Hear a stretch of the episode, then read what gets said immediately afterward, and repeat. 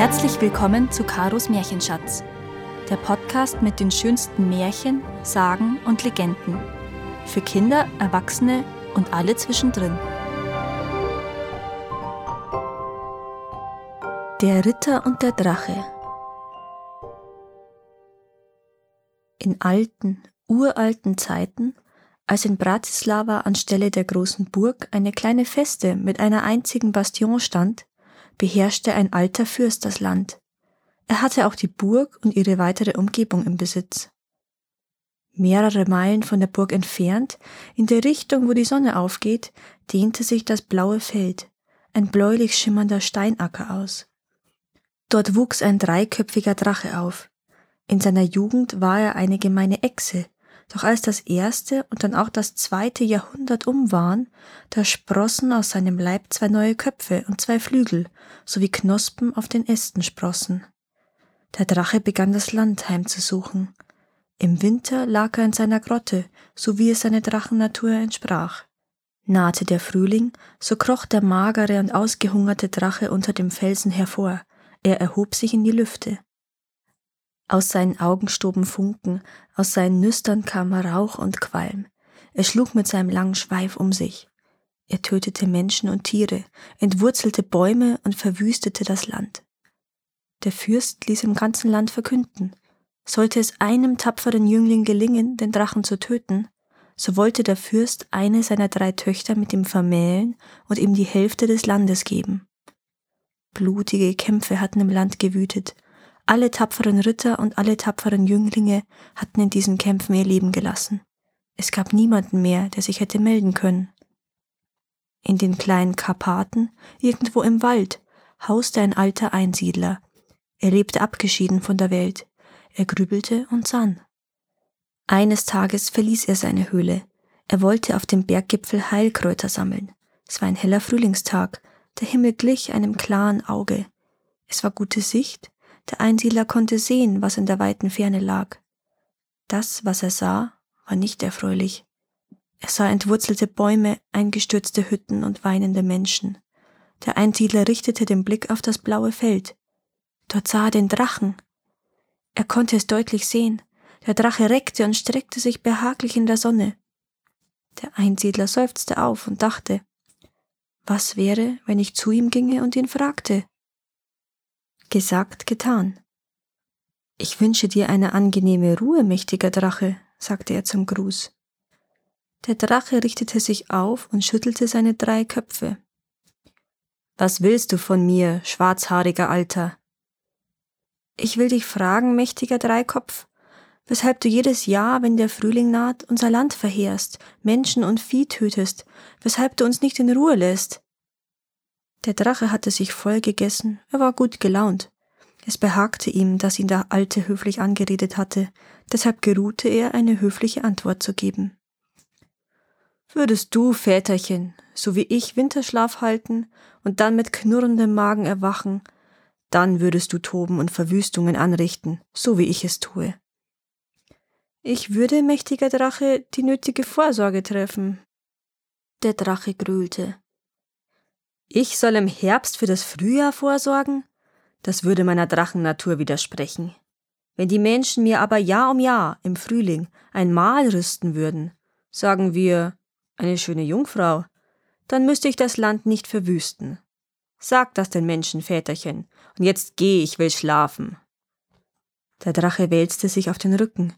Ehe der Einsiedler gegangen war, schnarchte er schon. Der Alte dachte nach. Wie sollte er den Menschen diese schreckliche Botschaft bestellen? Wem sollte er sie bestellen? Keinem anderen als dem Fürsten. Der Einsiedler säuberte sein schwarzes Gewand und ging auf die Burg. Er berichtete dem Fürsten von seiner Unterredung mit dem Drachen und bestellte die schreckliche Botschaft. Der Fürst berief sogleich eine Versammlung der Ältesten ein.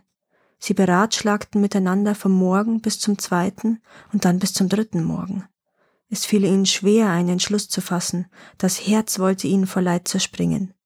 Schließlich konnten sie etwas anderes tun? Sie willigten ein.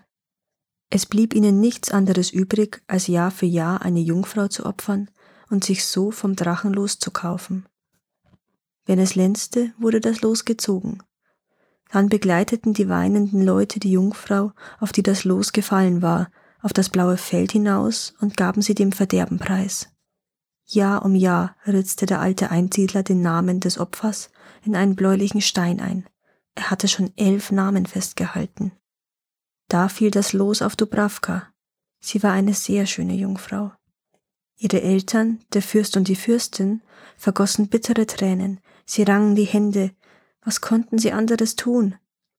Sie kleideten Dubravka in ein kostbares Gewand, setzten sie in eine goldene Kutsche und fuhren sie auf das blaue Feld. Sie weinten, jammerten und klagten.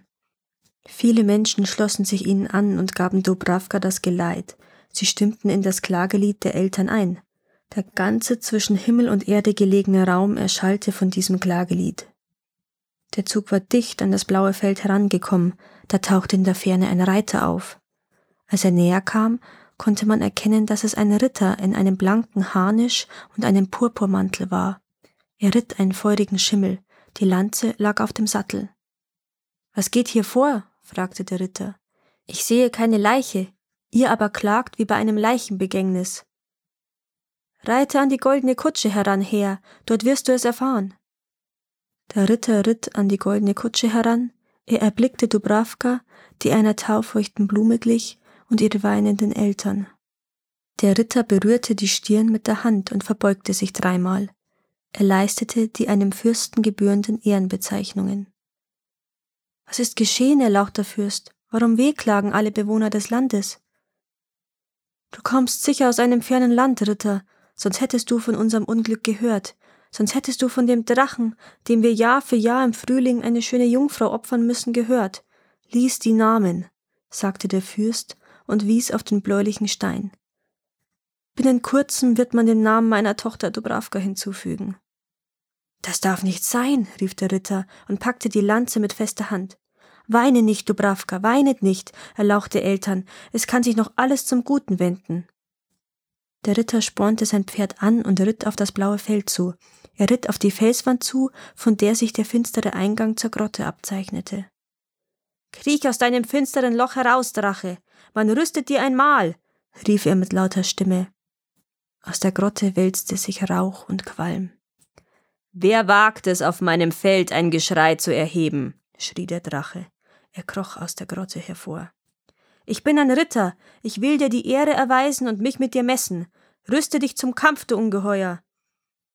Der Ritter war behend, er griff den Drachen mit der Lanze an und durchbohrte einen Drachenkopf mit dem Stahl. Der Kopf fiel schlaff herab, die Augen trübten sich, das Feuer im Rachen glomm, es erlosch. Der Drache heulte auf, dass das Feld erbebte, er spie Feuer und Rauch. Es fehlte nicht viel, so hätte er den Ritter um das Augenlicht gebracht, so hätte er ihm Brandwunden zugefügt. Doch der Ritter wandte das Pferd um, er ritt im Galopp um das Feld herum und durchbohrte den zweiten Drachenkopf mit der Lanze. Der Kopf wackelte, er gab einen röchelnden Laut von sich und fiel schlaff herab. Er hörte auf, Feuer und Rauch zu speien. Da heulte der Drache auf, dass die Erde barst. Mit seinem Flammenhauch versenkte der dritte Drachenkopf den Ritter, er versenkte ihn vom Kopf bis zu den Füßen. Der Purpurmantel fing Feuer, die metallene Rüstung glühte. Da jagte das Pferd davon, dass seine Hufeisen Funken sprühten. In Windeseile lief es um das Feld herum. Im Fluge durchbohrte der Ritter den dritten Drachenkopf mit der Lanze. Der Drache gab einen röchelnden Laut von sich, er schlug mit den Flügeln, er schlug mit dem Schweif um sich, schwarzes Blut floss aus seinem Rachen, dann lag er regungslos da. Er war verendet. Der Ritter atmete auf. Er riss ein Grasbüschel aus und säuberte damit seine Lanze. Er riss ein zweites Grasbüschel aus und rieb damit sein schaumbedecktes Pferd ab. An einer Quelle reinigte er sich vom schwarzen Drachenblut, dann schwang er sich aufs Pferd. Er kehrte zu den Menschen, die am Feldrain Halt gemacht hatten, zurück. Der Drache ist verendet. Du, Dubravka, bist frei, sagte er. Ach, wie waren die Menschen froh. Sie ließen den Ritter hochleben. Der ganze zwischen Himmel und Erde gelegene Raum erschallte von ihrem hellen Lachen. Wie aus dem Boden gewachsen standen vor ihnen Fässchen mit Wein, Bier und Met. Die Menschen tranken dem Ritter zu. Sag uns, tapferer Ritter, wer du bist, wo du herkommst und wohin du gehst, sprach der Fürst. Ich bin Ritter Georg und ziehe umher. Ich kämpfe für das Recht und bekämpfe das Unrecht, so wie es einem Ritter ziemt. Jetzt will ich in mein fernes Land auf meine Burg zurückkehren. Meinem Land und meiner Familie hast du Glück und Freude wiedergegeben, sagte der Fürst. Die Belohnung ist längst ausgesetzt, die Hand meiner Tochter und das halbe Reich dazu. Die Hand eurer Tochter Dubravka? Dieser Lohn macht mich unsagbar glücklich, sagte der Ritter. Er berührte die Stirn mit der Hand und machte vor Dubravka eine tiefe Verbeugung. Die bildschöne Dubravka wurde so rot wie der rote Mohn. Doch das halbe Reich, was soll es mir? Mein eigenes Land macht mir zu schaffen, fuhr Ritter Georg fort. Ich danke euch, erlauchter Fürst. Du bist ein Ritter, ein tapferer und edler Ritter, sprach der Fürst. Ich und mein Volk werden dir ein gutes Gedenken bewahren. Hier auf dem blauen Feld, wo du den Sieg errungen hast, will ich eine Stadt gründen. Ich will sie nach dir benennen. Sie soll auf ewige Zeiten St. Georgen heißen. Ritter Georg lebe hoch, riefen die Anwesenden. Der Fürst erhob die Hand und fuhr fort. Die Stadt St. Georgen soll Ritter Georg den Drachentöter im Wappen führen. Das Wappenbild soll sein getreues Abbild sein. Dann begaben sich alle auf die Burg. Es war ein fröhlicher Zug. Das war die slowakische Version der bekannten Drachentöterlegende vom heiligen Georg. Das Städtchen Sveti Jur oder im deutschen St. Georgen befindet sich ganz in der Nähe von Bratislava. Danke, dass ihr auch dieses Mal zugehört habt. Es würde mir sehr helfen, wenn ihr diesen Podcast abonniert und wenn er euch gefällt, mit euren Freunden und eurer Familie teilt. Habt ihr Vorschläge oder Wünsche für weitere Geschichten? Dann schreibt mir. Meine Kontaktdaten findet ihr in den Show Notes. Bis zum nächsten Mal.